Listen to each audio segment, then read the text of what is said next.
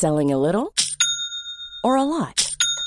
Shopify helps you do your thing however you cha-ching. Shopify is the global commerce platform that helps you sell at every stage of your business. From the launch your online shop stage to the first real life store stage, all the way to the did we just hit a million orders stage. Shopify is there to help you grow. Shopify helps you turn browsers into buyers with the internet's best converting checkout.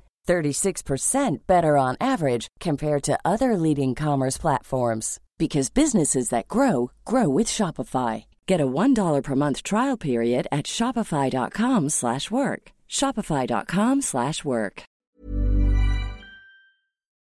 2021 para Yes We Cast ha sido un gran año. Es La verdad que no nos podemos quejar, macho.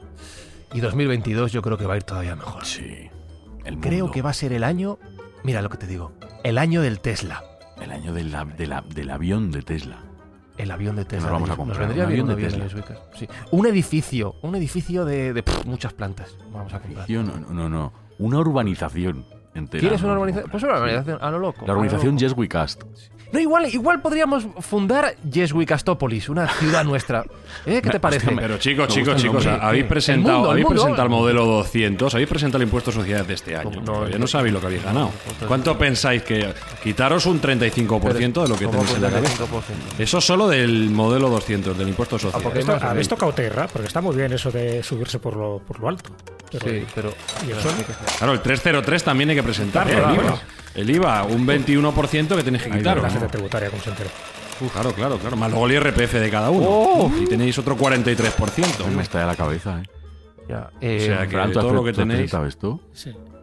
¿Qué tal? Una, una bici eléctrica ESPI, ¿qué te Ya parece? lo de para la urbanización se ha 2021? quedado una cabaña. Patinete. Sí. Patinete. Va a tener que ser de segunda mano. Buscamos los límites de la ciencia, el futuro de la tecnología, el alcance de la mente humana. Esto es Mindfacts. Bienvenidos a Mindfax, donde cada semana buscamos los límites de la ciencia, de la tecnología y de lo caro, carísimo que sale dominar el mundo. Yo ya no quiero, es pillarme No, no, cansado. no, me, me bajo, me bajo de este tren. Sergio Cordero, nos has hundido nuestros sueños en un momento, de verdad. Claro, es que no, no, no sabéis lo que es la realidad. Solo hay dos cosas ciertas en la vida, la muerte y los impuestos. Ya, ya, ya. Jesús Callejo, qué malo es ser autónomo en este mundo. eh. Uf, uf. Qué malo, sé, porque además siempre nos movemos entre los sueños o las pesadillas. Ya, sí, más lo segundo que lo primero. y Alberto Espinosa igual, pues no sé, pues para Ya. 2022 Yo estaba, estaba eh, entrenando mi risa malévola, ¿sabes? ya... Ah, ah, te- Falta, el gato entre las manos. Sí. Ah, yo te dejo el gato si quieres. Claro, déjamelo.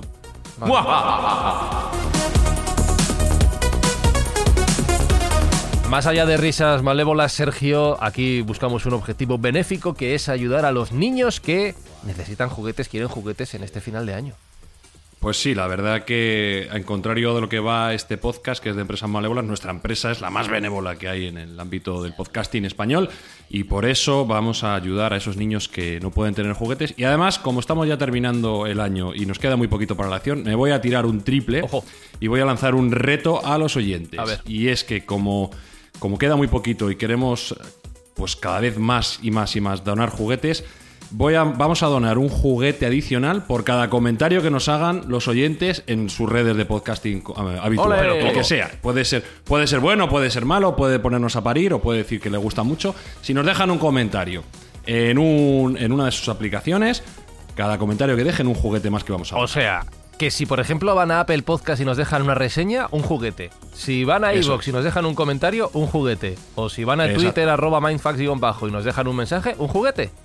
Exactamente. Sabéis, Un comentario como el de Mónica Morales Londoño de eh, Amagá, Antioquía, Colombia. No sé si lo habéis visto. Pues ya eso nos... No, léenos. ¿Sí? Pues mira, el titular es Aprender y divertirse, aprender y divertirse imperdible con mayúsculas. Y pone es un espacio, es un espacio de conversaciones con fundamento científico en un lenguaje cercano, relajado. Hacer el bien es la mayor inspiración para aprovechar el poder de la inteligencia. Ojalá pudiera calificarse con 10 estrellas. Imperdible. Reciban un abrazo desde Amagá, Antioquía, Colombia, Sudamérica. Pues Ole, 10 ole. estrellas me parece Ole, muy pero, justo. Bien. pero, pero también puede ser como el de Jan DCX en Apple Podcast. Muy poco riguroso. Os he pillado en más de un renuncio. Bien. Una estrella porque no se puede dar menos de una Pero estrella. escucha, también es- Jan, eso vale un toda la juguete. razón. Muy poco Pero, pero Jan también un juguete, ¿no? Tú también. Deje lo que ese, deje. un- ese sería un juguete Muy también, bien, muy bien. Pues ya tenéis el, el ejemplo. Eso lo hacemos en Mindfax porque somos así de majos. Pero hoy hemos venido, ahora es cuando sacas la risa malvada, Espi, hemos venido a hablar de empresas malvadas. Everyone knows therapy is great for solving problems, but getting therapy has its own problems too, like finding the right therapist, fitting into their schedule, and of course, the cost. Well, BetterHelp can solve those problems. It's totally online and built around your schedule. It's surprisingly affordable too. Connect with a credentialed therapist by phone, video, or online chat, all from the comfort of your home. Visit betterhelp.com to learn more and save 10% on your first month. That's BetterHelp H E L P.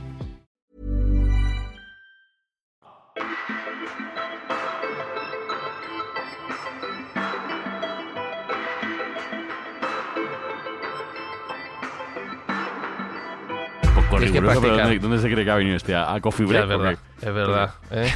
¿Cuánto, ¿Cuánto has pagado por No el podcast? somos, a es ver, que ¿eh? no. Te, devolvemos el dinero y le damos un juguete a los chavales por este podcast poco riguroso.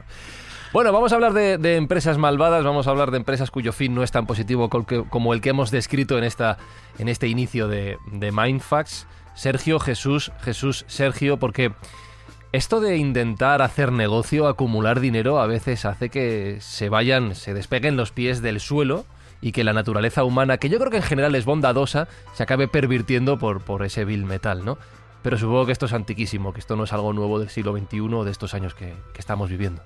Yo creo que tú has dicho la palabra clave, la naturaleza humana. La naturaleza humana, yo creo que por naturaleza es buena. eh, un poco, ya sabes, el debate ¿no? Eh, de Rousseau que decía que luego la sociedad le va corrompiendo, por fin, por una serie de, de circunstancias en las que tiene que entrar en ese juego que llamamos vida.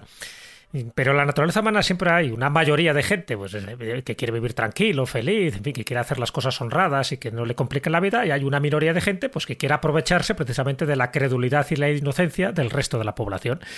Por lo tanto, siempre ha habido empresas, compañías malvadas que a través de sus prácticas dudosas han intentado explotar el mercado. En el pasado todavía era mucho más sangrante. ¿Por qué? Porque era lícito, por ejemplo, el tráfico de esclavos. Entonces, bueno, con la esclavitud se han hecho auténticas barbaridades. Ahora, por suerte, la esclavitud está prohibida y hay una parte de ese mercado que ya no es lícito, que está totalmente prohibido. Pero antes sí era lícito, imaginaros, ¿no?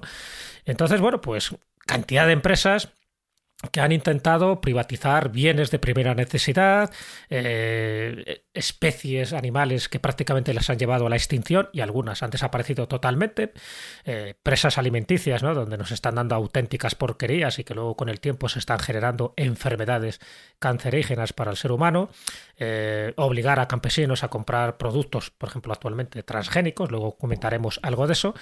Entonces, claro, si nos vamos atrás en el tiempo, evidentemente hay muchísimas, pero solo por poner un ejemplo que me parece muy, ya te digo, muy, muy denigrante, porque indica un poco cómo es esa naturaleza humana, pero no naturaleza humana ya a bajos niveles. Estoy hablando del genocidio congoleño, por ejemplo, que, que tuvo lugar entre 1885 y 1908, y el que estaba implicado, es decir, el capo, el CEO de todo ello, era ni más ni menos que el rey Leopoldo II de Bélgica. Es decir, lo que se hizo allí fue una auténtica salvajada, eh, con la excusa de, de, extraer el caucho para luego ser comercializado. Entonces hubo atrocidades tremendas, de hecho se llama así, los horrores del Congo. Eh, porque... Es el paradigma del puro mal, ¿no? De cómo claro. la ambición de un humano puede llevar a la muerte y destrucción de la vida de otros muchos. A eso, es un ejemplo muy representativo. O sea, cuando se llamaba el Estado Libre del Congo, hoy la República Democrática del Congo, y donde estaba implicado un país democrático, ¿no? Como es Bélgica, y donde parece que nunca se le, se le atribuye ninguna leyenda negra, ¿no? Casi siempre las leyendas negras se atribuyen a España o a Holanda o a Gran Bretaña. Bueno, pues ahí tenemos a Leopoldo II de Bélgica, que no tuvo ningún problema de, explotar a los congoleños para recolectar este caucho natural y se sabe que dentro de ese genocidio durante los años que duró hasta 1908 hubo un total entre 10 y 15 millones de personas muertas. Pero es que, además, no solo se les cortaba la mano, fue uno de los métodos que utilizaban, ¿no? Para, bueno, hay cantidad de fotografías donde se ve a los pobres negritos ahí con las manos cortadas, pero también... Además, simplemente por no llegar a la cuota. Por no que llegar se a la cuota, reclamaba. exactamente, porque, bueno, en fin. No era por robar, no era por. No, no. No, no, si no, no, llegabas a la cuota de caucho de o de material. Pura y dura, por una cuestión Era un incentivo, incentivo claro. Entonces es verdad que la viruela, también, bueno, pues la gripe porcina, la disentería, las enfermedades del sueño, todas estas son las que también propiciaron, pero precisamente por las malas condiciones alimenticias, por la insalubridad de- del entorno. Bueno, pues todo esto lo gen- generó que sí, que fuera muy rentable para, para Bélgica y para Leopoldo II y sobre todo pues para los comerciantes y los intermediarios que había por medio, ¿no? Porque el caucho ese, pues os podéis imaginar que se comercializaba luego en el resto de Europa, pero para los congoleños fue un auténtico desastre que además les creó, bueno, pues todo un trauma que se ha, que se ha perpetuado a lo largo del tiempo. Ten en cuenta que esto desaparece en 1908, es decir, que no estamos hablando del siglo XVI o el siglo XVII, ¿vale? Entonces, bueno, es un ejemplo que he puesto muy representativo de muchos que podríamos poner, pero que por desgracia esto se ha ido perpetuando, es decir, con nuevos métodos, con nuevas tecnologías, con nuevas empresas que utilizan todos sus recursos al alcance para eso, para intentar siempre sacar dinero. Ya sabéis que cuando ocurre alguna de estas desgracias, alguna de estas tropelías, siempre hay que buscar quién está detrás. Y normalmente el que está detrás, sea una guerra o sea una comercialización salvaje, siempre es alguien que tiene la pasta y que quiere conseguir más pasta. Entonces, bueno, pues en ese sentido hay muchísimas empresas tanto del pasado como actuales, y algunas pues iremos comentando ahora, que se basan en eso, se basan en métodos insustentables, se, se basan en prácticas dudosas y sobre todo se basan en la explotación global del mercado para conseguir monopolios, para arruinar a los comercios más pequeños, para intentar conseguir prerrogativas de todo tipo, algunas veces implicados los propios gobiernos para que esto también prospere, con, ayudando a algunas compañías y otras no, y que en definitiva lo que hacen es eso, una sensación de que el mundo podría ser muchísimo mejor si se aplicaran, aplicaran prácticas lícitas, si se aplicaran métodos mucho más eh, honorables, mucho más éticos, mucho más honrados, y en el fondo todo el mundo ganaríamos. Pero, oye, ¿qué, tendrá la ambición humana que aquel que es rico quiere ser más rico y al final no repara en medios, y en este caso no repara, no repara en medios, en escrúpulos, y no repara sobre todo en vidas humanas. Y eso es lo peligroso. En vidas humanas, tanto a, a corto plazo como a largo plazo. Si hablamos de empresas alimenticias, alguna saldrá ahora a relucir, eso es lo más triste. Es decir, estamos consumiendo productos que saben perfectamente que no son saludables, pero como las manifestaciones de esas enfermedades se van a producir de aquí al cabo de 5, 10, 15 años, pues dice, bueno, te curas en salud, ¿no? Te curas en salud, eh, nunca mejor dicho, porque los que se intentan curar en salud son estas empresas y sin embargo las víctimas son los consumidores los que piensan a través de informes, ojo, de informes calificados como oficiales y, y extendidos por auténticos científicos especialistas en cada ramo, en cada materia, los que nos están diciendo que podemos consumirlo sin ningún problema. Y luego la realidad es que luego sale un informe diciendo todo lo contrario, pero cuando el daño ya está hecho. Hay muchísimos ejemplos que se pueden poner, pero bueno, yo creo que en este programa hay que poner el dedo en la llaga de precisamente de eso, de que se puede hacer un mu- un mundo muchísimo mejor sin tener que explotar la credulidad y sin tener que explotar la salud de los seres humanos. Eso me lleva a una reflexión y es que estamos en una época en la que la imagen de marca, la imagen de empresa, la responsabilidad social corporativa está más en boga que nunca. Las empresas quieren cuidar esa imagen que los consumidores o que la sociedad tiene de ellos. Pero claro, Sergio, después de lo que ha dicho Jesús, no sé si esto se hace por convicción real de los propios responsables de las empresas de que tienen que ser un ente positivo para el mundo o por disimular lo que hacen con la mano detrás de la espalda. Yo creo que hay mucho marketing, hay mucho marketing moral y lo cierto es que los fines y objetivos que tienen algunas empresas no coinciden con el bien común. Eh, A mí hay una frase de Gandhi o atribuida a Gandhi que me gusta recordar y es que la Tierra tiene recursos suficientes para las necesidades de todo, pero no para la avaricia de unos pocos. Y es que hay mucha gente que quiere imponer su criterio, quiere ganar más dinero, quiere tener más poder y no repara en medios para hacerlo. Y eso, por desgracia, pues nos ha afectado a lo largo de la historia. Nos ha afectado actualmente y nos va a afectar en el futuro, como vamos a ver. De todos modos, este episodio de hoy puede ser el inicio del fin de, de Mindfacts. Otro más. En tanto en cuanto. Otra- sí, otra vez. porque hasta ahora teníamos, hasta ahora teníamos la enemistad de Cruzcampo. Sí. eh, Hace mucho pero que ahora no vamos a ganarnos pues eh, 10 o 12 empresas que jamás nos van a patrocinar. o sea Pero, pero que- que- vamos a un momento aquí. sé que, te- que Cruzcampo malévola no es. De hecho, son bastante más Nah, gente. no es malévola, Cruzcampo es que no te guste la cerveza. Son gente No, bien. no venden cerveza, mentira. Ah, vale. Eso es, otro, eso es otro tema. Pero estamos hablando de empresas peores, ¿no, Sergio? Mucho peores. Sí, sí, que tengan mal fondo, que tengan malas prácticas, que no reparen en ningún tipo de moralidad y que valga todo para obtener ese rédito y ese dinero al final en la cuenta corriente. Y hay muchos ejemplos, como bien ha dicho Jesús, en el pasado, eh, hay muchos ejemplos en el presente y, luego os pondremos un poco también los que hay en el futuro. Yo voy a dar un par de nombres de empresas actualmente que se consideran que son malévolas y malignas.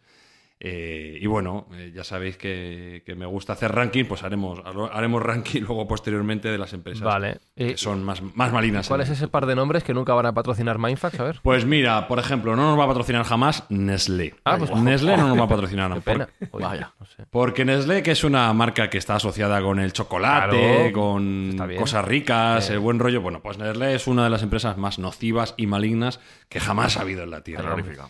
¿Y por qué es esto? Bueno, pues eh, por muchísimas cosas, pero yo voy a enunciar solo Que tres yo o cuatro. desayuno Nesquik ya de por sí-. Exactamente, muy rico el Nesquik, Sí, sí, sí, sí, sí. pero igual no lo igual no lo desayunarías tan a gusto si supieses que en los inicios de Nestlé la fórmula que ellos tenían para ganar dinero era con la leche de sustitución. Eh, fue uno de sus negocios más incipientes. Y lo que hacían, ya que ellos tenían esta leche en polvo para dar a los niños mm, recién destetados, lo que hacían era incentivar que las madres dejaran de dar el pecho. Es decir, ellos hacían ver a las madres que darle el pecho podía ser malo para su bebé y malo para ellas mismas, y lo que les incentivaban era a que tomaran su leche en polvo. Con tan mala follada o con tan mala suerte, con tan mala fortuna, que en aquel momento, como había que mezclar esa, leche en polvo con agua, la, la higiene de ese agua no era la óptima. Y se cifran en, cierto, en cientos de miles de niños muertos por utilizar leche en polvo eh, contaminada con ese agua que igual no era la más higiénica. Con lo cual hubo muchos niños que murieron gracias a la avaricia de Nestlé, que además, como digo, incentivaba y llevaban a médicos y enfermeras el mensaje de que cuanto menos tomara eh, la leche materna un niño, mucho mejor cuando está científicamente demostrado que la leche materna es el alimento universal y es lo mejor que puede tomar un niño. Bueno, pues ellos, a sabiendas de esto, mintieron y incentivaron el consumo de su leche en polvo, que por supuesto era menos nutritiva y además causó la muerte de cientos de niños. Y con azúcar, y Pues con si esto no azu- y con fuera- azúcar añadido en esa leche, además. ¿eh? Y con Ojo, azúcar ¿eh? y todo tipo de. Y todo tipo Mala de. gente, mala cosas. gente. Pero es que el Nesquik si además le está sumamos- muy bueno el Nesquik. El Nesquik está muy rico, sí. Eso hay que decirlo. Luego han mejorado, han hecho cosas mejores. Pero si a esto le sumamos que Nestlé es actualmente el mayor productor de agua embotellada, pues ya empezamos a pensar en un, un señor que acaricia a un gato en un despacho de Suiza, que es donde tiene ese Nestlé. ¿Por qué? Porque hay muchos científicos y muchos ecologistas que mm, se plantean si es necesario vender tanta agua embotellada en el mundo. Porque el daño que estamos causando con todos esos plásticos para embotellar ese agua, cuando tenemos en muchos de los sitios del mundo un sistema de agua de agua corriente, agua de grifo, que es perfectamente saludable, eh, pues eso, se, se plantea uno la necesidad de si es oportuno o no tener tantísima, tantísimo plástico en circulación. Esas aguas que son a precio de oro, hay veces que, el agua es más cara que cualquier otra bebida, y esto es especialmente significativo, por ejemplo, en Estados Unidos, donde el agua es más cara que la Coca-Cola, por ejemplo, cosa que parece un contrasentido, pero es así.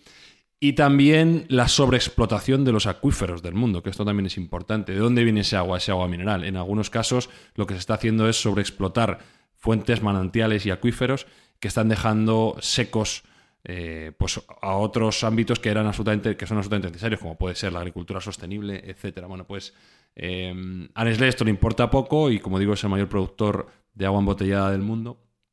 Y bueno pues se considera que, que más de 500 mil millones de litros eh, sí 500 mil millones de litros de agua eh, han sido expoliados desde el origen de, estas explotaciones de Nestlé de, agua mineral. Con lo cual, bueno, pues os podéis hacer caso, os podéis hacer una idea de, lo grave que es la situación del agua y, cómo están invirtiendo además en manantiales porque se considera que el agua va a ser un, bien escasísimo en el futuro.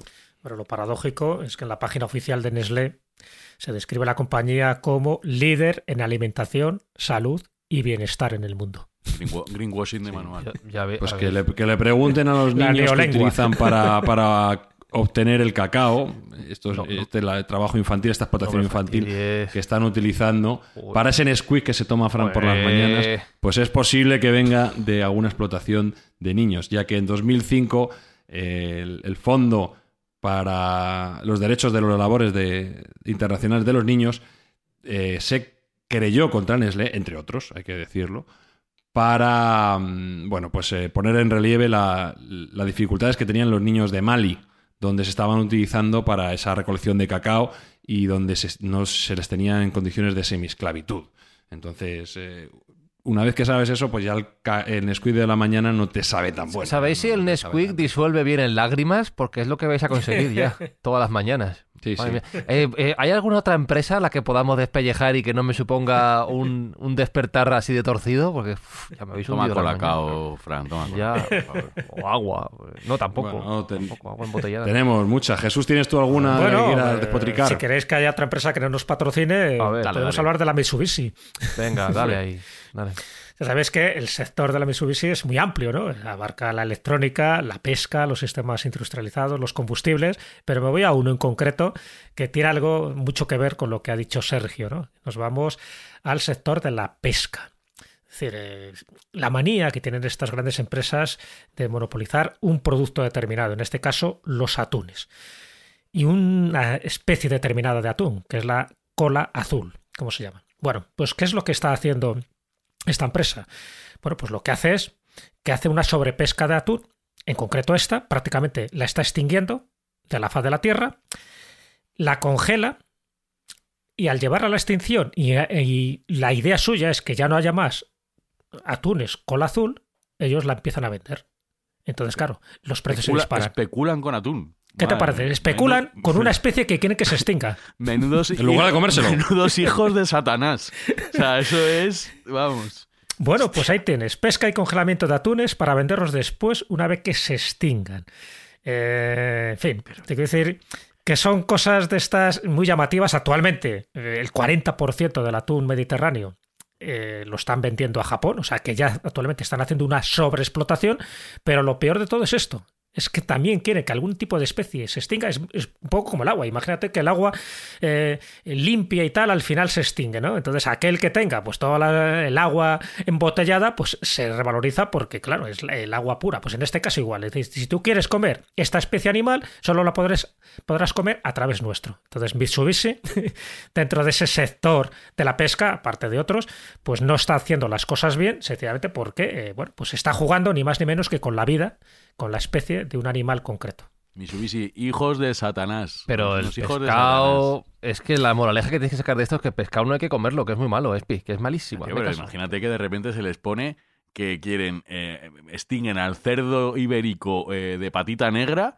Ah, no, y no, lo eso- congelan y lo guardan, ¿sabes? Eso no, ¿Te imaginas? No des ideas, no des no, no, ideas, claro, porque en el fondo no. lo que buscan es esto, es decir, con otros animales y tal. Pues, bueno, fíjate, la cantidad de especies que han desaparecido, algunas para comérselas, otras sencillamente por bueno, pues por abuso y, y serrano. de ellos, ¿no? Como fue cerdos el no MOA. me los tocas. Mis cerdos no. no me los tocas.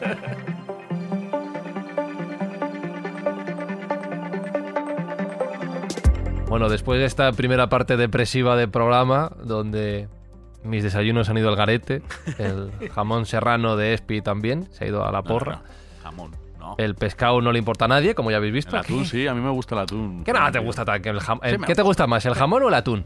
Las dos cosas. No, no. tartar de atún, ¿verdad? Porque hay que elegir, no hay por qué elegir, riquísimo. hombre. Nada, nada, hay prioridades. Está buenísimo.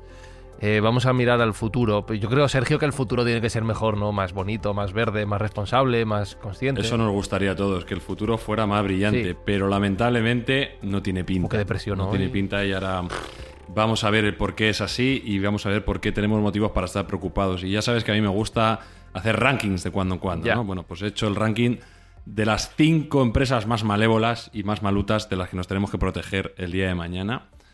Y vamos a ir en cuenta atrás para, para ver eh, cuáles son esas empresas que todo el mundo tiene en la cabeza, pero vamos a destripar un poco, vamos a ver de qué se las acusa y vamos a ver de qué son culpables. Cinco patrocinadores menos. Dale. HDPs. Cinco patrocinadores menos. Por pero estos son gordos. En primer lugar, y mm, casi como mención especial, como quinta empresa más malévola, porque me ha hecho mucha gracia lo que ha pasado esta semana. Cuando digo gracia, no me ha hecho gracia lo que ha pasado, sino cómo ha pasado. Hay que destacar a better.com. Better.com, no sé, no sé. Better.com. no sé qué es esto. Better.com es una fintech. Bueno, que, sí, que significa de- mejor.com. Mejor.com. Bueno, pues todo lo contrario. Lo que han hecho es peor.com. ¿Y eh, por qué lo he metido en este ranking? Pese a que probablemente no, no lo merezca, porque igual no, no es de las peores empresas, pero es que han hecho algo tan mal que tienen que estar. Esta gente eh, es una empresa, como digo, fintech americana, se dedica a dar hipotecas a través de la web. Y su creador y su CEO no tuvo nada mejor pensado que hacer un Zoom con 800 trabajadores. ¿De acuerdo? Pues eh, en estas fechas podía ser una felicitación de Navidad, podía ser cualquier otra cosa. Bueno, pues citó a 800 trabajadores de la compañía, que es más del 60% de los trabajadores, y su discurso fue el siguiente. Em, chicos, vengo a daros malas noticias. Eh, la empresa no está funcionando como debería. No me gusta hacer esto. Y si estáis ahora mismo en esta conversación, estáis despedidos. Toma. Con lo cual se cepilló 800 tíos en un Zoom, ni siquiera tuvo el detalle de uno a uno. Dijo, el que esté en esta conversación de Zoom ahora mismo, su trabajo ha sido radicalmente determinado. Ahorra Así la fiesta de Navidad también. Se ahorra todo. Y lo sentimos mucho, pero a partir de que colguéis en esta conversación, no queremos que tengáis nada que ver con la compañía. Y, y así fue el despido. Con lo cual a mí me parece algo tan maligno y tan, tan burdo que tenía que estar en este De ranking. República Bananera, ¿eh? Casi. Sí, sí, pero vamos, eh, ni siquiera mandó a la gente de recursos humanos, ni siquiera una carta, ni siquiera una conversación privada. Oye, mira, no puedes seguir. No, no. Si estás Son invitado muchas- a esta conversación estás aquí, claro, que- 800 Esas a conversaciones la, privadas. a la gui, Que es mucho tiempo, como un Sergio, francés. claro, que para eso- Entonces, a mí me parece eso que merece estar en el podium de los cinco de, de que hay que ser cabrón y malo para hacerlo así, ¿no? Yo creo, Espi, que son Yes We Cast. Lo podríamos hacer algún día. A nuestro. Tú y yo, ¿no? Claro, entre tú y yo despedirnos Nos por, despedí mutuamente. por Zoom en un podcast. Lo podemos hacer en directo en un Fran, podcast. si estás en este Zoom, estás despedido. Estás en este episodio de Mindfax a la calle. ¿eh? No sé, yo creo que el futuro también va por ahí, ¿no? Esta es la quinta. Sí, sí, esta es la quinta. Como mención especial, Vale. tampoco la quería Esta es la suave, Lo gordo empieza ahora. La, Venga. la chicha, la chicha empieza Venga, ahora. Vamos a ver. ver. En el cuarto lugar, hacia atrás, y con cierto. con cierta pena por mi parte, porque yo soy usuario, Apple. No, Apple no. Apple. Apple, Apple, Apple. A ver. Apple. Y ahora vamos, vamos a ver de qué se le acusa y de qué no se le acusa, porque eso es interesante. ¿De qué se le acusa? Bueno, pues en primer lugar, hay que decir que en contrario de lo que la gente piensa, Apple no es una empresa de electrónica. Apple es una empresa de lujo. Y se han posicionado como empresa de lujo. Y se la acusa, y yo la acuso, de robo al consumidor, Adiós, de latrocinio. adiós, ¿Cómo? Completamente. Sí, Porque sí, te sí, cobran sí. 25 ¿Por qué? euros por un cable USB. Claro. No, Ah. cobran 25 euros por una toallita para limpiar el móvil. Pero ¿cómo limpia la toallita? cobran 1.150 euros por un teléfono que de coste ronda los 300. Cobran 1.000 euros por el soporte de un monitor, por el soporte, por el pie de un monitor. Entonces, eh, bueno, eh, es verdad que nadie te obliga a comprarlo, nadie te pone una pistola en el pecho, pero ellos descaradamente están abusando de esa de ese aura que tienen de producto bueno, que, que realmente lo es, hay que decir que los productos son buenos, pero hasta qué punto no podrían ser mucho más masivos y llegar a mucha más gente si pusieran un precio, entre comillas, justo, ¿no? Pero esto, su Sergio, han sabido posicionarse Su en ese obsolescencia, ámbito del su lujo. obsolescencia programada. Claro. Esto- Ahí lo tengo también apuntado, digo esto es como cuando vas a un restaurante y tienes un menú de 350 euros cuando sabes que ese menú no cuesta más de 50. Pero bueno, si tú quieres pagar 350 euros por ese menú, por las circunstancias que sean, al final No, no, definitivamente, es libre te mercado, ¿no? No, no, eso está claro. Pero bueno, insisto, si quisieran hacer el bien, ellos podrían esparcir sus productos por el mundo y hacer que funcionase mucho mejor aquella gente que no tiene acceso a ese tipo de tecnología y hacer un mundo mucho más tecnológico por un precio mu- mucho más comedido. Por eso ya es una decisión ética dudosa. Claro, pero bueno, es, que- legítimo. e- Ese Ahí punto es interesante porque al final tanto la defensa del caso de Better.com como esto que está haciendo de Apple es remitirse a la legislación. ¿eh? Es decir, no es ilegal vender esos productos con tal margen de beneficio como el que has descrito. No es ilegal en Estados Unidos hacer esa barbaridad de despido masivo por Zoom porque el despido es libre y es verdad que las formas son criticables. Es decir, no hay nada ilegal. Pero es verdad Sí, pero estamos hablando de maldad, Claro, no, que es no de éticamente de moral, claro. Más es. que de legal, de la moral, Eso, ¿no? Eso es. Eso es. Otro dato que decía Espi con buen criterio. Obsolescencia programada. Se les ha tirado las orejas y han perdido dinero porque sus productos tienen un, un timing fijo, un frame, un, un tiempo en el cual van a dejar de funcionar. Y así incluso ellos mismos descatalogan algunos productos y dejan de dar soporte a algunos productos que funcionan bien. Hay algunos teléfonos que pueden tener 5 o 6 años eh, y siguen funcionando bien. Bueno, pues ellos los sacan de la ecuación de la actualización de sus últimos sistemas operativos. Con lo cual te quedas desactualizado y ese, ese producto que probablemente por hardware funcione bien, pues ya no puedes utilizarlo del mismo modo. O eh, las baterías que empiezan a degradarse y ellos lo que hacen es bajan el, rendimiento del teléfono para que consuma menos batería. Eso éticamente a mí me parece que es reprobable. Bueno, de hecho, yo creo que ha habido, ahí sí que ha habido discusión legal en estos dos casos. ¿no? Sí, y les han condenado. Y de hecho les obligaron, porque ellos lo ocultaban, que esto es lo, además lo éticamente más reprobable, ocultaban esa, esa praxis y eso me parece que para el cliente es algo nocivo. También se les acusa claramente de plagio. Plagio descarado, bien hecho, pero plagio. Eh, muchas de las funcionalidades que tienen los teléfonos de Apple o el sistema o el propio sistema operativo el primer originario de Mac de, de, ventanas se copió a Xerox eso es indubitado y eso incluso el propio Steve Jobs lo reconoció en su momento ellos han ido cogiendo lo mejor de cada casa Claro, le llaman influencia, ¿no? No le llaman, claro. le llaman inspiración. Claro, homenaje. Sí. Pues no, no es ningún homenaje. Lo que hacen es coger las mejores ideas, luego las refinan mucho. A la manera de. Exactamente. El, el, iPod. El iPod no fue una invención de eh, ese tipo de dispositivo y sin embargo se ha quedado como pues como paradigma de dispositivo ¿El iPod no lo inventó? de reproducción. ¿No, ¿No, fue inventado por él? No. No sabía No, no, eso. había antes... Sí, había antes dispositivos, había uno que se llamaba correctamente Río, que es anterior. Ah, sí. Lo que pasa es que estaban mal hechos. Claro. O sea, era, el concepto era bueno, pero estaban mal hechos. El iPad no lo inventaron ellos, la tableta no la inventaron ellos. Pero lo hicieron tan bien que se ha quedado como estándar. Tú piensas en una tableta y piensas en un iPad. Y por último se les acusa, y, esto sí que es eh, fehaciente también, de daño medioambiental, un daño medioambiental importante, aunque ellos tienen el aura de que cuidan mucho sus materiales, de que utilizan aluminio reciclado, etcétera, hay una cuestión de la cual la Unión Europea ya les tira las orejas, y es su cargador propietario, el cargador Lightning, que es este, este cable que, que es único en su, en, su ámbito. Nadie más utiliza ese cable, con lo cual lo que están diciendo los legisladores europeos, oye, si toda la industria utiliza el cable estándar, que es el USB-C, ¿por qué tú utilizas uno distinto? ¿Y por qué la gente que tiene dos dispositivos en casa, como por ejemplo puede ser mi caso, tiene que tener dos cables distintos, no con el mismo cable vale para cargar dos cosas. Y se da, paradigma, se da la paradoja de que incluso en su propia línea de tabletas, los iPad Pro utilizan cable USB-C y sin embargo las otras, los otros iPad utilizan Lightning y los, iPhone, los iPhone utilizan Lightning, con lo cual tienes que tener dos cables distintos siempre, duplicando el coste y duplicando el impacto, en el, el impacto medioambiental que pueden tener todo ese tipo de cables. Bueno, pues Apple, que mira que podría ser buen patrocinador, ya fuera. Ya no, no Hasta luego. Muchísimas nah. gracias. Y mira qué bien se nos da, además, se nos, con, con lo bien que no, nos tratan en, en, su Apple Podcast. Bueno, Pero bueno, las cosas hay que decir. No toque a Google, que vamos bien. A ver. Bueno, espérate, a ver, espérate, espérate, espérate, porque vamos, uy, eh, Apple uy, era el cuarto. Apple era el cuarto, a ver quién es el tercero. Vamos al número 3 del escalón. Escalón número 3 mmm, podría ser lo que ha dicho Jesús, pero no. Ah. El número 3 de los malos malutos es Facebook. No, pero Facebook no puede ser. Que, hombre, pues de, si vamos sí. a estar en el metaverso y todas estas historias. Eh, bueno, bueno. Dios bueno, no puede eso ser es malo. una cortina de humo. Se me ha caído el WhatsApp. bueno, bueno, claro. Claro, es que aquí hay muchas cosas. Aquí no sé ni por dónde empezar. Vamos a empezar por eh, la monetización de los datos personales. Ajá. Que esto me parece algo bastante lamentable, ¿no? Que alguien esté subiendo sus datos, cargando su vida en Facebook con la idea de que sus amigos le vean, sus fotos y tal.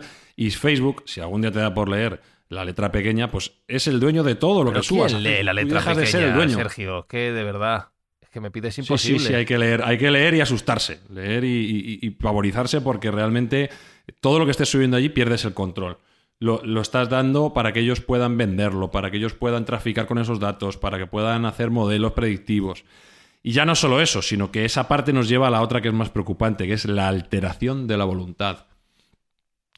Que ellos te van a pintar en función de tu perfil psicológico y tu perfil de datos, te van a pintar una realidad que no tiene por qué ser la auténtica, pero si tu fuente inicial de contacto con las noticias, como en muchos casos es Facebook, date por fastidiado.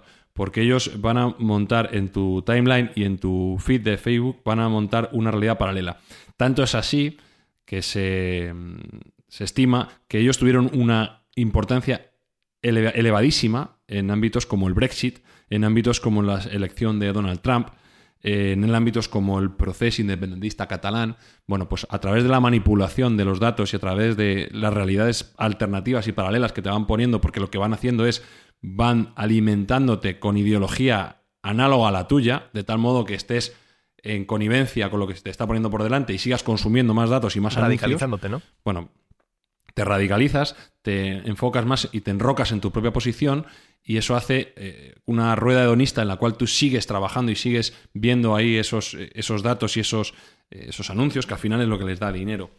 Bueno, pues eh, se ha puesto de manifiesto que incluso con niños, porque bueno, con adultos todavía se supone que los niños, o sea, los adultos todavía eh, tienen una capacidad de, discernir, pero con niños de 16 años eh, se ha llegado a hacer. Y como tienen el monopolio que antes ha dicho Alberto, porque tienen Facebook, tienen WhatsApp, tienen Instagram y, lo que vendrá, pues están en un ámbito de poder absoluto dentro de la red para cambiar tu perspectiva, para cambiar tu imagen, para cambiar cómo ves el mundo realmente. Al final están poniendo una realidad completamente distinta. Por no hablar del impacto psicológico, y esto lo comentamos en nuestro podcast de la felicidad, el impacto psicológico absoluto eh, destructivo que tiene ver cualquier feed de Instagram, donde el mundo es feliz completamente, donde todo el mundo tiene cosas, donde todo el mundo tiene bienes, donde todo el mundo sale sonriendo, son muy guapos, altos, y tú eres un pringao. Entonces, bueno, habría que ver también, entrar en profundidad, que además se, auto, se autonutre de, esa felicidad ficticia que existe allí en ese ámbito, y cuánto daño y cuántos suicidios probablemente, cuántas vidas habrá costado este tipo de, actuaciones. ¿no? Entonces, Facebook, nuestro número 3. Facebook tampoco patrocina Mindfacts. Vale, bueno, a ver quién, más, quién más nos cargamos. Venga. Pues mira, una empresa que yo no tengo cierto cariño y cuyo eslogan era no seas malo, ah. don't be evil, que es Google. Ah, o sea que Google sí que está en la lista. Hombre, San Google. Google está en la lista. Ya están los altares. Google está, Google está en la lista. Nadie lo pensaría. Nadie lo pensaría a priori. Tú fíjate, vuelvo a repetir, una empresa que tuvo como eslogan, y cuando digo tuvo es que lo retiró, no sé si tendría ya algo de pista en este aspecto, eh, su eslogan era Don't be evil, no hagas el mal, no seas maligno. pero te iba a decir que, me pues estaba acordando, según hablabas del tema de, del feed y de la radicalización a la que te lleva, eh, también es verdad que quizá el, consumo excesivo de ese tipo de plataformas como Facebook, ¿no? Hay un podcast del New York Times que se llama Rabbit Hole, la, madriguera del conejo, ¿no? El agujero del conejo, mm. eh, que te habla de cómo el propio algoritmo de YouTube, mediante un consumo, evidentemente, mm, demasiado intenso, por no decir excesivo de, de YouTube, te va llevando a vídeos cada vez más radicalizados. O sea, que no es solo una práctica mm. de Facebook, también Google, dueña de YouTube, lo acaba haciendo. No, por eso mismo los meto en el número dos, porque, bueno, pues eh, si hay alguna empresa que utilice datos de forma premeditada, alimentando su propia inteligencia artificial, sus propios algoritmos, esto es Google, ¿no?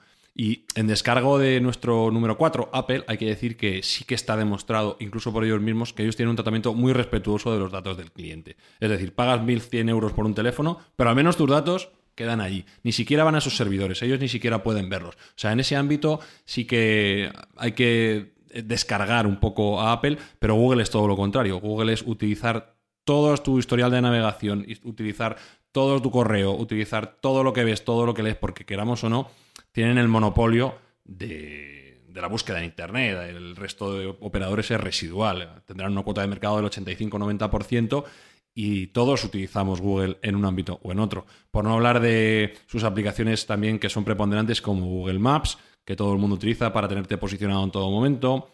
Google Fotos, para ver todas tus fotos y trabajar y dar, alimentar a inteligencias artificiales que pueden estimar o por, ejemplo como el caso que has puesto tú YouTube una plataforma la, plataforma de Gmail es que no, no hay alternativo. Gmail vamos a leer el correo de cada uno de ellos y vamos a extractar y todo eso lo estamos aceptando todo lo estamos bueno aceptando. Android Yo Android de hecho o tienes iPhone como decías antes o tienes Android básicamente sí bueno eh, pero es que a mayores Android eh, tiene a su vez una serie de backdoors, tiene una serie, cuando digo, son puertas traseras en las cuales se está también filtrando información, se ha utilizado por parte de, de gobiernos que han colaborado con Google. Es otra de las cosas que se, le achaca haber colaborado activamente con los gobiernos de China y de Arabia Saudí en la búsqueda de algunos disidentes y en la búsqueda activa eh, y en la censura activa también eh, dentro de China. Con lo cual, eh, el Don't Be Evil pues, se quedó muy atrás, ¿no? Se quedó muy atrás. Incluso ya si vamos a, a un ámbito físico, ya sabéis que Google, que tiene Alphabet, que es la empresa matriz, tiene muchísimos, muchísimas otras empresas. Bueno, pues una de las que tiene es una empresa de drones para guerra. Vaya. O sea, tiene una empresa de, una empresa de drones que ha, colaborado con el gobierno americano para, para directamente llevarlos a, elementos de combate. Con lo cual, bueno, pues esto está muy lejano, ¿no? De lo que aparentemente sería una empresa que está Que no quiere ser fuera mala. del mal, ¿no? O- o que no quiere ser mala. Pues para no querer ser mala, lo han hecho bastante regular. Pero en todos los lugares que se mete hay dinero por medio. Has visto que al final el dinero está por encima de la ética. Es No, final, rentable, Si rentabilísima. te puedes es enriquecer. No, pero fíjate que se da en todo esto que acabas de comentar, estas empresas, y no sé cuál será la primera, pero en todas ellas se da un trinomio, no un binomio, un trinomio. Es decir, es información, tienen muchísima información todas estas empresas. La información es poder y el poder genera, pero de una forma casi indiscutible, en corrupción. Es decir, que al final una cosa te va llevando a la otra. Empiezas en pequeño, vas agrandándote, ese poder te afianza pensando prácticamente que eres invulnerable y al final caes en la corrupción, lo que decía Loracto, ¿no? Desde que el poder eh, corrompe, el poder absoluto corrompe absolutamente. Entonces yo creo que aquí lo estamos viendo de una forma sistemática. Es un poder basado en la información, pero la información te genera muchísimo beneficio económico. Solo tienes que ver a cualquier in- in- inversor de bolsa que realmente conozca bien ¿no? cómo funciona el mecanismo de la bolsa. Eh, La información te genera muchísimos dividendos. Pues aquí jugando un poco con los datos personales, con lo cual yo no sé para qué está la Agencia de Protección de Datos, ¿no? porque al final es vulnerada a diestro y siniestro por arriba y por abajo con todo este tipo de prácticas ilegales. Bueno, más que ilegales, inmorales. Claro, eso te iba a decir que luego, eh, como decíamos antes, llegarán estas empresas y te dirán, oye, tú estás aceptando, salvo ciertas cosas, como habéis mencionado, ¿no? El colaboracionismo con China, con Arabia Saudí, tú como usuario estás aceptando unos términos y condiciones que no te has leído. Pero bueno, lo podemos dejar ahí, no te los has leído y yo te los he puesto delante y tú los has aceptado eh, de manera voluntaria y nadie te obligaba, te obligaba a ello. Es verdad que hoy en día es muy difícil no vivir en la sociedad tecnologizada en la que estamos sin pasar por las manos de uno o de otro, pero nadie te ha puesto una pistola en la cabeza. Lo cual me iba a preguntarme si tenemos en el 4 a Apple, en el 3 a Facebook, en el 2 a Google y el 1 ¿Quién será? todavía no es Wecast porque no hemos llegado a eso, ¿quién, ¿quién puede ser? Pues mira, la tienda del mundo, Amazon. Ah. Sin duda alguno considerados la peor compañía a nivel ético del mundo con diferencia y los datos para enumerar son muchísimos. Voy a centrarme por economía. Amazon Por Music fuera también. Fíjate, si teníamos alguna expectativa de entrar en Audible en algún momento, tírala al suelo, bórrala. Tampoco. O sea que estamos... Pero hay que decir la verdad, y la verdad es así, y nosotros vamos a presentar los datos y que cada uno saque sus conclusiones. ¿Por qué Amazon, una compañía que a priori ha facilitado la vida de miles de millones de personas, está considerada la empresa más malévola y más maligna del mundo?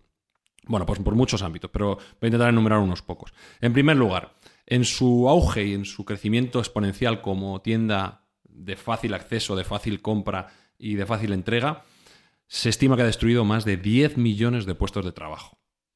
Con lo cual, 10 millones de familias que han sido mm, digitalizadas en el peor de los sentidos en su vida. La tienda de la esquina, eh, aquel, aquel pequeño comercio que trabajaba en un centro comercial, eh, aquel, aquel vendedor que mandaba sus trabajos en una semana. Todo eso ha sido canibalizado completamente por, por Amazon y han sido destruidos. Se estima en no menos de 10 millones de puestos de trabajo, que es tremendo. Alguien dirá, sí, pero también a su vez ha creado otro, otros tantos, ¿no? Ha creado puestos de trabajo. Efectivamente, ha creado algunos puestos, algunos puestos de trabajo. Se estima que en el entorno de cada uno que crea destruye 100. Con lo cual, bueno, pues eh, el ratio es, es funesto. Pero es que a mayores los, los trabajos que crea son mm, precarios completamente. Son sa- trabajos con salarios muy bajos y en algunos casos con muy maltrato a los trabajadores en condiciones, no voy a decir cercanas a la esclavitud, Pues, pero rayanas. esto, porque yo he visto a José, supervisor de Amazon en la tele, está contentísimo. Y su Él hija, está y su hija presume un montón de él. Eh, Joder, mi padre es supervisor en Amazon. ¿No? Esto no Sí, puede- sí, ¿no? Y es una Sí. carita sonriente esa empresa, no puede ser.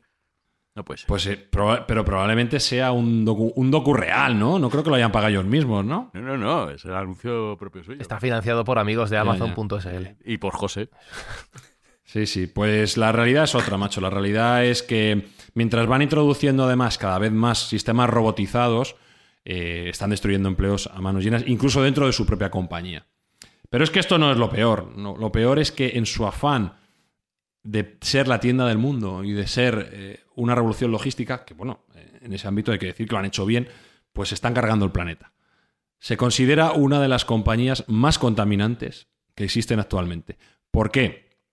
Porque tienen ahora mismo una flota, tanto de aviones como de camiones en tránsito, etcétera, que es uno de los eh, focos de contaminación de CO2 más importantes. Tened en cuenta que en todo momento se considera que hay no menos de 100 aviones de Amazon volando. En cada momento. 100 aviones en todo momento volando. Eh, Por el mundo. Más todos los transportes terrestres. Camiones, coches, motocicletas que están circulando.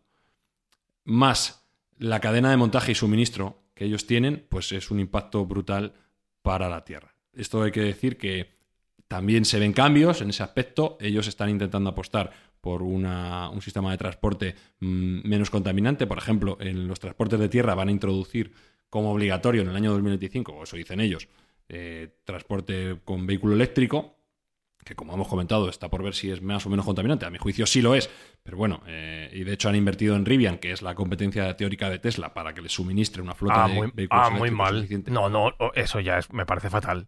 Espi. Pero Sí, fatal, que haber fatal. hablado con el patrón. ¿Y nuestro Elon qué? Pues mira, el patrón se quedó fuera, pero ya sabéis que son antagonistas. Tanto Jeff como Elon Musk son antagonistas, tienen estilos diferentes y tienen una pelea por ver quién es el jefe del espacio eh, distinta, con lo cual ahí me da a mí que no se llevan muy bien, no, no, tienen, no tienen mucho colegueo. Pero es que si nos parece poco la contaminación, si nos parece poco la destrucción de puestos de trabajo y el trato a los empleados, también maltratan a sus propios clientes. Porque les hacen la competencia a sus propios clientes. Esto es una cosa que es ¿Cómo? muy curiosa. Tú puedes vender lo que quieras en, en Ah, Amazon. sus clientes, los vendedores, dices. plataforma abierta. Sí, sí, sí, sus clientes vendedores. No nos olvidemos que tienen clientes compradores y clientes vendedores. Ellos tienen clientes, cogen dinero de todos lados, del que compra y del que vende. Tú puedes tener, imagínate, una tienda o eres un fenómeno tejiendo y haces unos jerseys estupendos de lana, preciosos y los pones en Amazon. Empieza a funcionar como un tiro. Bueno, pues al mes siguiente te garantizo que vas a tener el mismo patrón, el mismo tipo de, jersey, la misma lana, pero un 30% más barato. Y tú dirás, ¿pero cómo se puede hacer esto? Si eso es imposible por coste.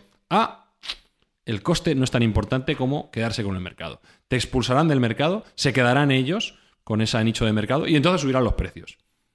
Esto es un hecho también que, bueno, que yo he podido ver personalmente, porque hubo un momento de mi vida profesional en la cual vendíamos en, en Amazon y era Vox Populi, que como tuvieras un producto exitoso, tenías muchas posibilidades de que fuera copiado y, y fueras amazoneado. Con lo cual te quitaran del medio y se quedaran ellos con tu nicho de negocio. Si a eso le sumamos la parte intangible de la compañía, porque recordemos que Amazon tiene una- un 30% aproximadamente de sus ingresos provienen de la nube, es decir, ellos tienen un monopolio de la gestión de la nube o un, o un cuasi monopolio de la gestión de la nube. Por ejemplo, Amazon da servicio a Apple. La parte, digamos, en la nube de Apple, gran parte está alojada en Amazon. De hecho, cuando se cae Amazon, algunas veces pasa, cuando se caen los AWS, los servicios centrales de, de la nube de Amazon, se caen un montón de proveedores de Internet. Se puede caer eh, Etsy, se puede caer pues, pues, empresas que tú no relacionarías jamás con Amazon, se caen porque tienen alojados sus servicios en la web. Con lo cual, algunos dicen, ¿cuánto de esto no puede ser también provocado? Es decir, si a mí me, Si me toca las me narices a alguien. desenchufar a un proveedor, le, le bajo el, le bajo el relé y ahí se queda. Entonces, ese monopolio también se puede ver como algo potencialmente negativo.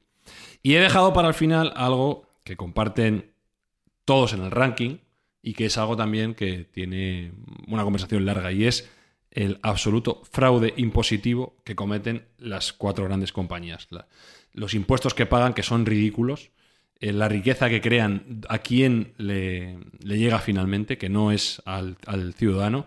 Todos los demás, y como hemos comentado al principio del podcast, tenemos que hacer nuestra declaración de impuestos y pagamos no menos del 15, 25, 30% de nuestros ingresos y estos señores se estima que pagan entre el 0 y el 2%. Y son las empresas que más ganan del mundo o de las que más ganan del mundo. Con lo cual ahí hay una injusticia y hay un- una parte también malévola porque voluntariamente ellos podrían pagar esos impuestos, pero no lo hacen. No lo hacen. Entonces, todo ese, ese barniz que tienen de empresas que van a cambiar el mundo, que van a hacer un mundo mejor, bueno, pues empieza pagando tus impuestos. Empieza pagando los impuestos que te correspondería. Volvemos a lo mismo. No es ilegal, porque ellos utilizan digamos, los atajos y, y los trucos que tiene la legislación tributaria de cada uno de los estados donde operan. Normalmente tienen sedes en estados que son paraísos fiscales y tienen una tributación muy baja y prestan servicio desde esas sedes a los otros países donde operan. Por ejemplo, Amazon España vende un mil millones de euros, ganando 200. Bueno, pues Amazon Irlanda le presta servicios por esos 200 millones que ha ganado, con lo cual el beneficio en España es cero y el beneficio en Irlanda es 200.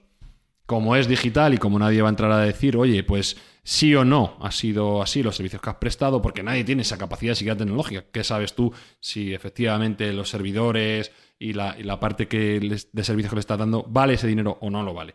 Bueno, pues como no tenemos esa capacidad, pues hay un fraude, un fraude económico importante y un quebranto para las eh, arcas fiscales de todos los países donde opera.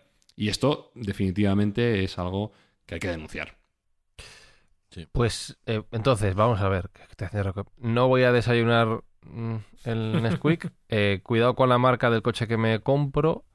Móvil no puedo tener porque no puedo tener iPhone, no puedo tener Android y ya prácticamente no... Un pod, Una BlackBerry. ahí lo dejo. Un Nokia, un Nokia esos. Ahí lo dejo.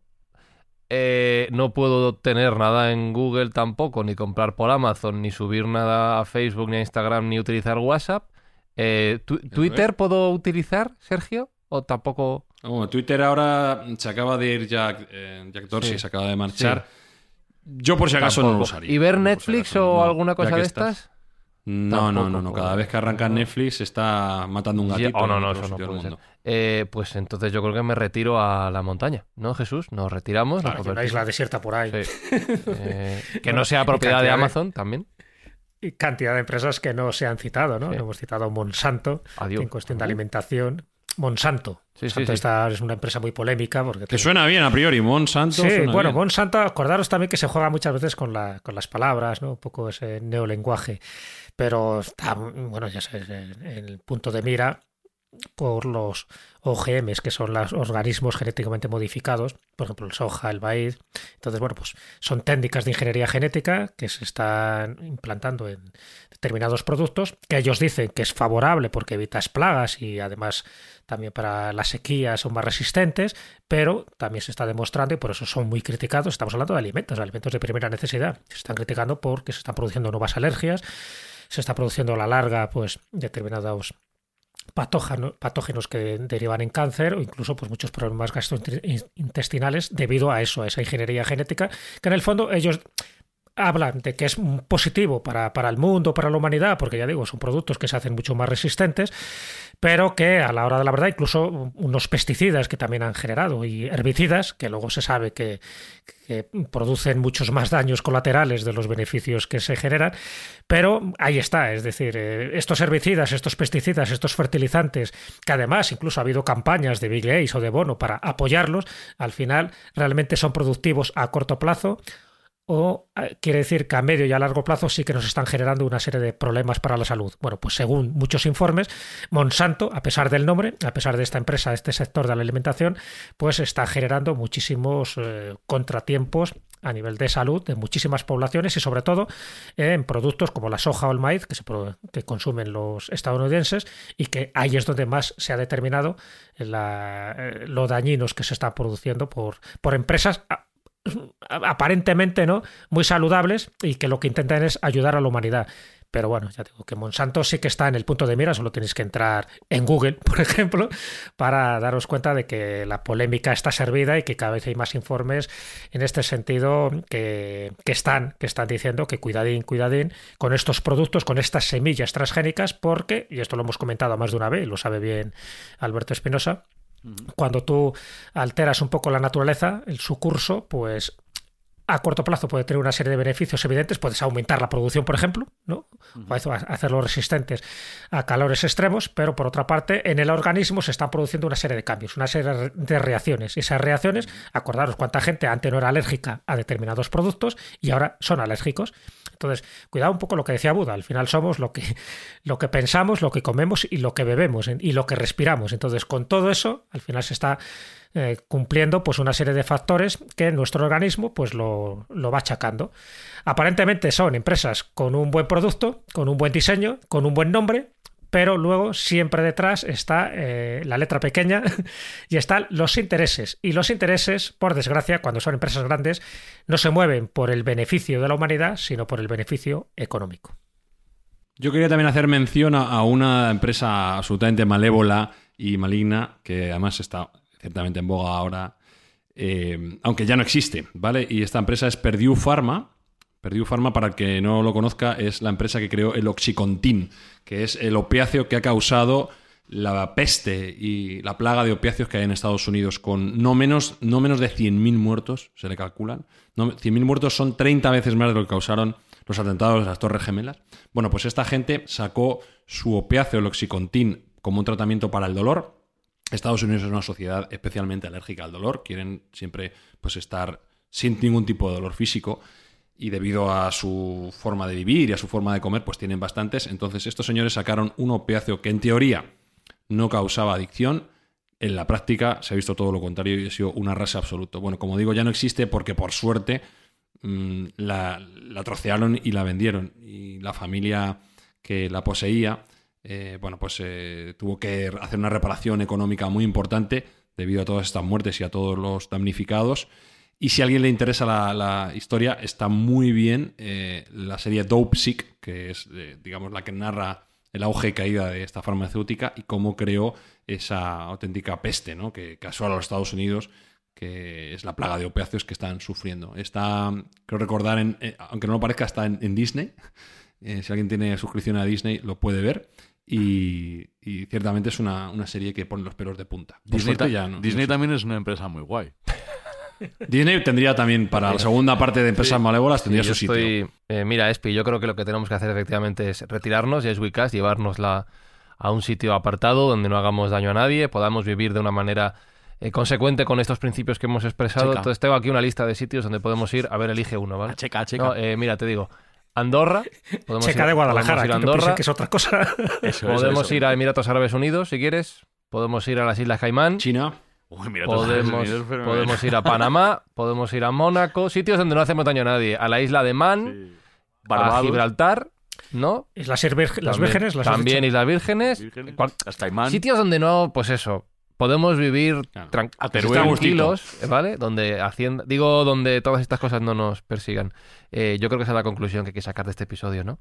Nos llevamos Yes Week hasta... La verdad que sí. A Soria. a So- Sí, pero Soria está Hacienda, no, quita, quita, quita, quita, tira la música.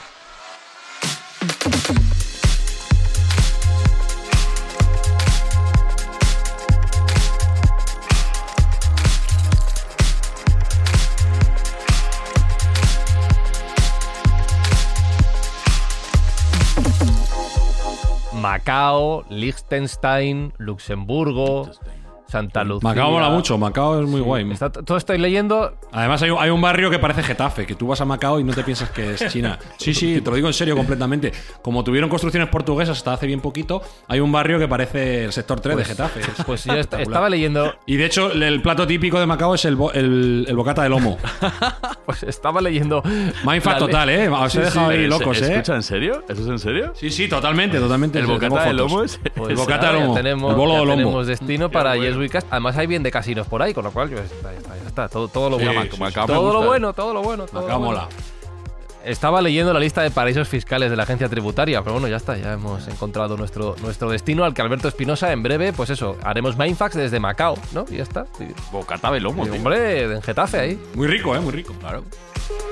Callejo, te apuntas en nuestra nueva aventura para hacer de este mundo un mundo mejor, que no es por nosotros, que es para ayudar a todas las gentes que nos escuchan. Claro, claro, si es por nuestro bien. Sí, sí, sí. Yo me- si, hay, si hay atún, yo me apunto. Y Sergio Cordero, mientras buscamos ese bien común, mientras buscamos esa manera de seguir ayudando al planeta, lo que vamos a ir haciendo también es convertir las escuchas de oyentes en una buena acción al margen de este temita que hemos comentado.